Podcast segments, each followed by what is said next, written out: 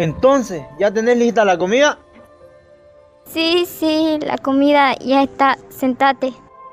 Todos los días es la misma comida. Ya estoy harto de comer arroz con huevo. Pero solo me diste 10 bolivianos. Nunca puedes hacer nada. Te digo que te callé. Deja de responderme.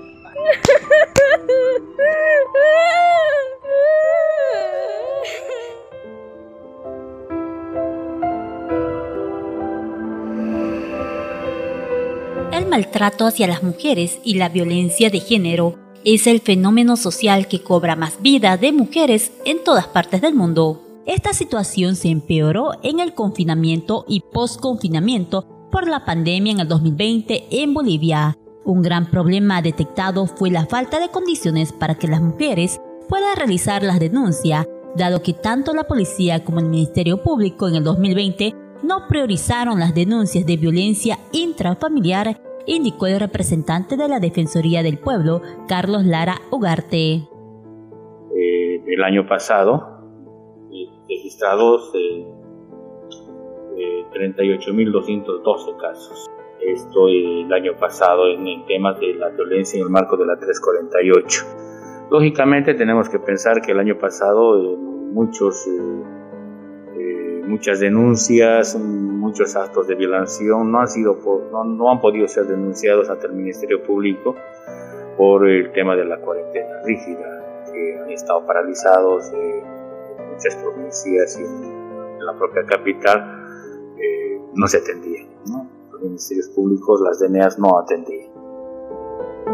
Ante estas faltas de condiciones, la Defensoría del Pueblo recepcionó varias denuncias de las mujeres víctimas de violencia con el fin de hacer seguimiento. He tenido bastantes eh, situaciones en las que han venido los eh, peticionarios a que se les atienda, pero se ha recepcionado, pero de la misma manera cuando nosotros pedíamos algún requerimiento de informe escrito, eh, como no había personal en las DNAs y no había en el Ministerio Público, en las fiscalías, entonces esto quedaba allá a la espera a que se, se inicien las actividades. La psicóloga Silvia Méndez indicó que el maltrato a la mujer va más allá de la violencia física, ya que existe más de 16 tipos de violencia, por lo cual es necesario un tratamiento integral para poder ayudar a superar los miedos y temores en la cual el hombre se cree superior. Evidentemente lo primero que afecta es el tema de la seguridad, nos sentimos inseguras, comienza a haber un tema de miedo, ¿no? de hablar, de, de decir nuestras ideas, de querer eso, soñar una vida eh, digna, una vida íntegra, tener un proyecto de vida personal nos atemoriza, ¿no? Eh, nos, vemos sin posibilidades sobre ello. Y si a eso se suma ¿no? toda esta otra violencia sexual, eh, económica, ¿no? Bueno, evidentemente recibimos muchas más limitaciones de lo que, de lo que podemos hacer en nuestra vida diaria y cotidiana. Los familiares de las mujeres que sufren violencia también reciben maltrato que tarde o temprano les afectará en el desarrollo social.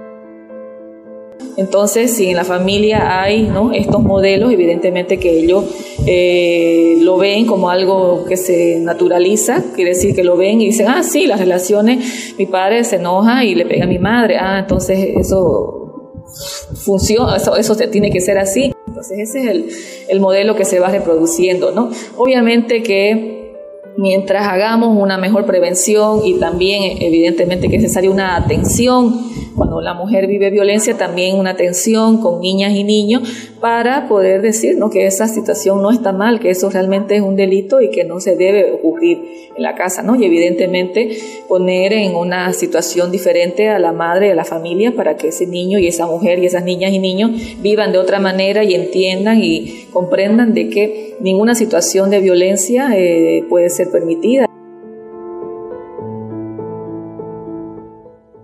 Según un informe del Ministerio Público, se registraron 38.212 casos de violencia en la cual se vulneró la Ley 348, dado que las autoridades llamadas por ley no actuaron en el marco de sus competencias, denunciaron varias plataformas.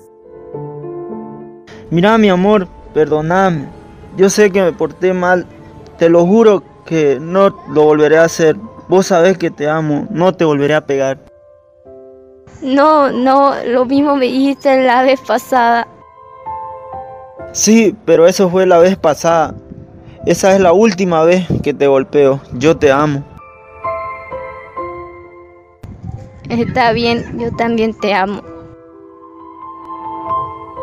La directora general de Prevención y Eliminación de toda forma de violencia en razón de generación y generacional, Claudia Peña, indicó que no hubo plan de contingencia contra la violencia, ya que se pudo evidenciar que en vez de centros de salud y lugares accesibles para presentar este tipo de denuncia había tanques de guerra, militares y policías que impedían salir de sus casas lo que nos dan las cifras, los datos oficiales, es que la cantidad de denuncias disminuyó. Pero sabemos que esa cantidad de denuncias disminuyó porque era imposible prácticamente denunciar, no porque hubiera habido menos violencia, ¿no? Todos los otros países han reportado más violencia contra las mujeres en el ámbito de la pandemia. Nosotros seguramente también hubiéramos reportado más violencia si es que hubieran habido los mecanismos para poder hacer. Entonces ha habido una política de meter miedo respecto de la pandemia. Estábamos en una situación política muy frágil, muy crítica y el tema de la violencia contra las mujeres no se lo ha tomado en cuenta. Bolivia luchó contra dos tipos de pandemia. Una fue la del COVID-19 y la otra fue la violencia intrafamiliar.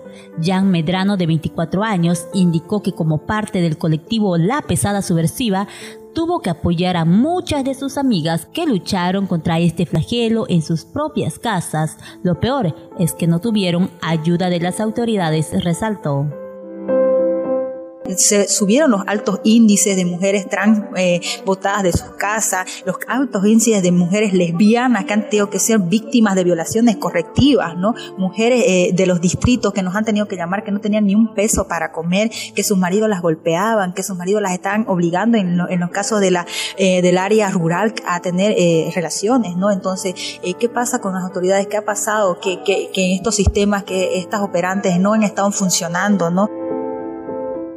Jan Medrano personalmente sufrió de violencia de género durante muchos años de su vida, pero la situación empeoró en el confinamiento y post-confinamiento en el 2020.